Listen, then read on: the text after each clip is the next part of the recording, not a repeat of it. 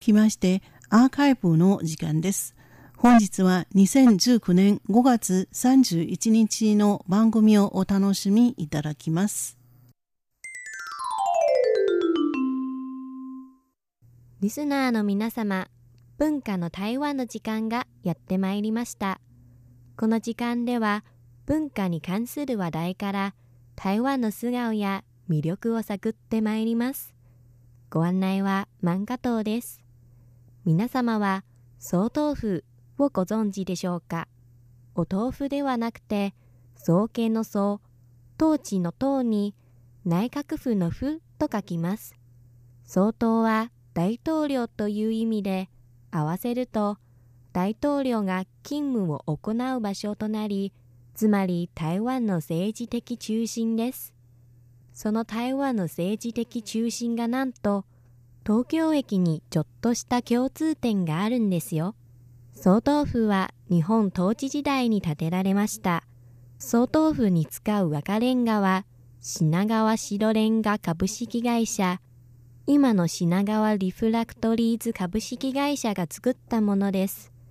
ここで注目すべきなのは、東京駅に使われたレンガもこの会社が作ったんですよ。実は1998年に国家的戸籍に指定された総統府は今年で竣工100年を迎えました。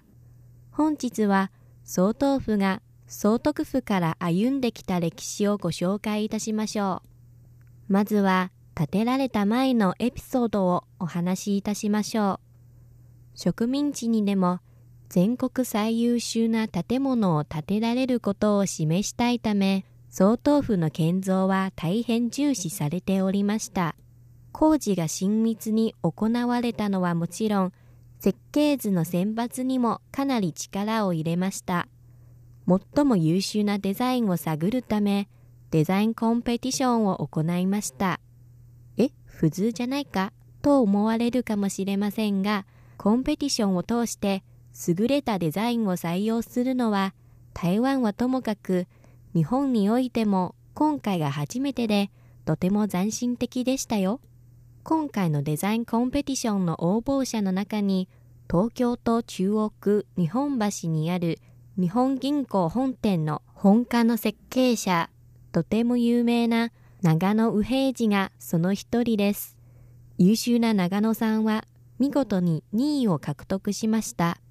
優秀なのに2位だけと驚くかもしれませんが、実は1位は該当者なしという結果になったんです。しかし2位になった長野さんは建築工事には手掛けませんでした。実際に手掛けたのは長野さんの後輩の7位だった総督府永前家の技師の森山松之助でした。森山さんは先輩の設計図を少し変えて1919年の3月に工事を始めました。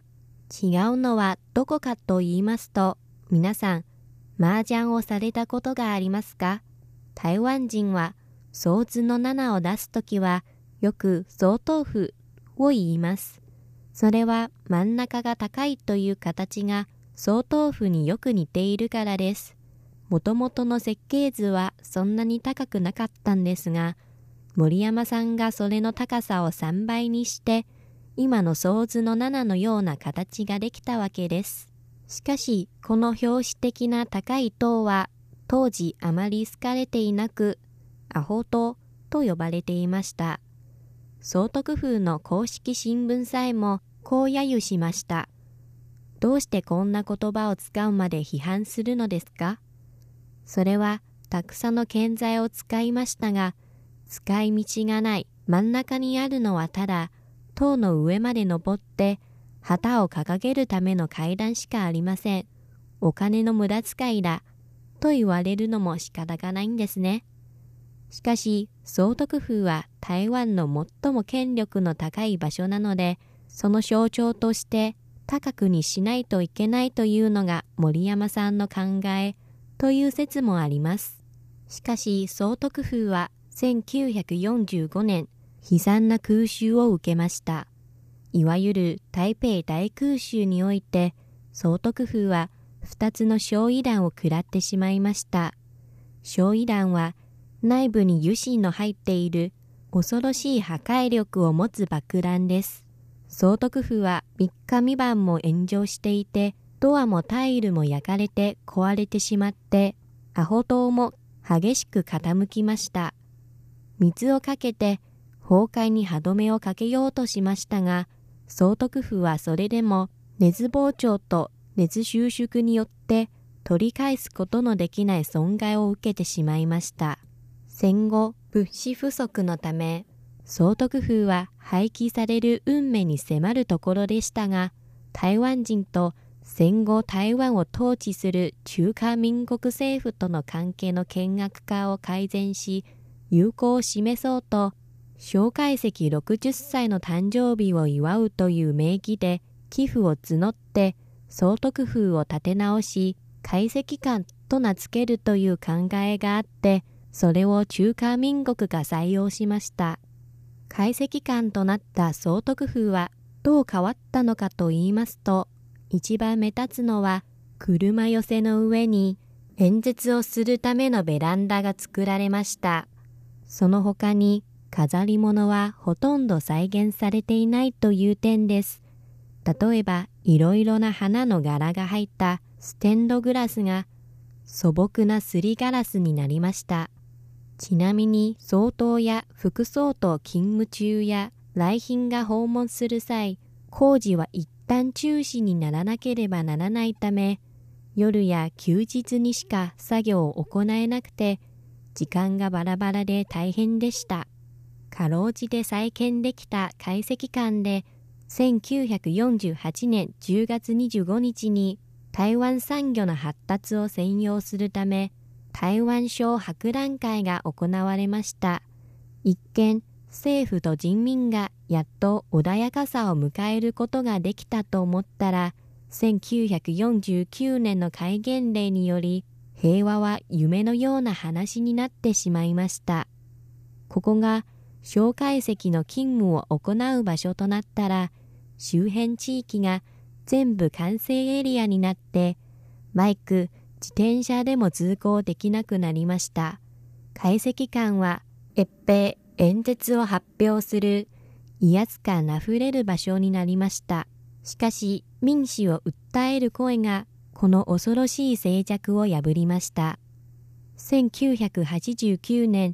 言論の自由と台湾独立を訴えた警察に逮捕されるのを拒否し、焼身自殺した雑誌社の社長、低南陽氏を記念するため、多くの民衆は許可が下されていないにもかかわらず、デモを起こしました。低南陽氏の友達の千駅家は、デモ中、隠したガスに点火し、友の後を追って、国に強く抗議しました。今回の事件をきっかけに、1990年代、権威主義に挑戦する事件が相次ぎでした。1996年、台北市長を務めていた陳水扁は、解析館の前の大通りを海樹路、蒋介石の長寿を祝うという意味を持つ名前を、昔この地域に暮らしていた先住民族、ケタガラン族にちなんで、ケタガラン大通りと名付けました。しかも通行敬礼を廃止し、集会さえここで行えるようになりました。そして2006年、解析官は総統府と名付けました。そして民主化が進むにつれて、総統府がようやく民主を象徴するものとなりました。これが総統府が歩んできた100年でした。竣工100年を祝うため、総統府は撮影コンテストやロードランニング特別展覧会を行い、植民地から白色テロの中心、そして民主の象徴へと生まれ変わったこの100年を振り返させます。聞いていかがでしょうか？特別展は来年の5月まで行われますので、ご興味のある方は、ぜひパスポートをお持ちになってお越しくださいませ。文化の台湾、今週は総統府の歴史についてご紹介いたしました。ご案内は漫画党でした。